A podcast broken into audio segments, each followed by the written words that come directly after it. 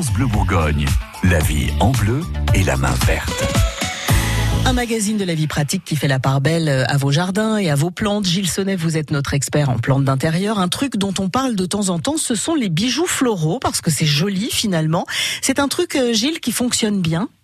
Ça marche bien, ça marche bien cette saison. Les gens euh, font des fêtes à l'extérieur, notamment pour des mariages, des fiançailles, etc. Mais ça marche bien aussi pour se dire qu'on va faire une soirée entre entre amis et qu'on voudrait euh, être élégant, tout simplement. Alors du coup, qu'est-ce qu'on va faire avec des fleurs?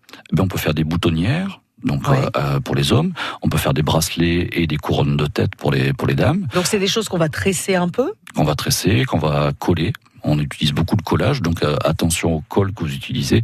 Le mieux, c'est quand même de s'adresser à son fleuriste, mais il, est- il existe des cols spéciales pour les fleurs qui nous permettent de ne pas brûler le végétal et de bien le faire tenir quand même sur un tissu ou un feuillage ou un fil de fer, etc. Ça va durer combien de temps? Parce que du coup, là, il y a un côté très très éphémère quand même. Plus qu'éphémère, c'est quelques heures, voire la journée, mais on n'est pas sur des, des montages qui sont faits pour durer plusieurs, euh, plusieurs jours. Oui, donc même si vous faites ça pour un mariage, euh, vous faites ça juste avant. Vous faites pas ça deux jours avant. Nous, on les monte le jour même, par exemple.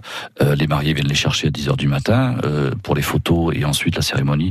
Et euh, évidemment, le lendemain, c'est plus très présentable en général. Ouais, donc là on est sur des choses qu'on a tendance à faire un peu soi-même.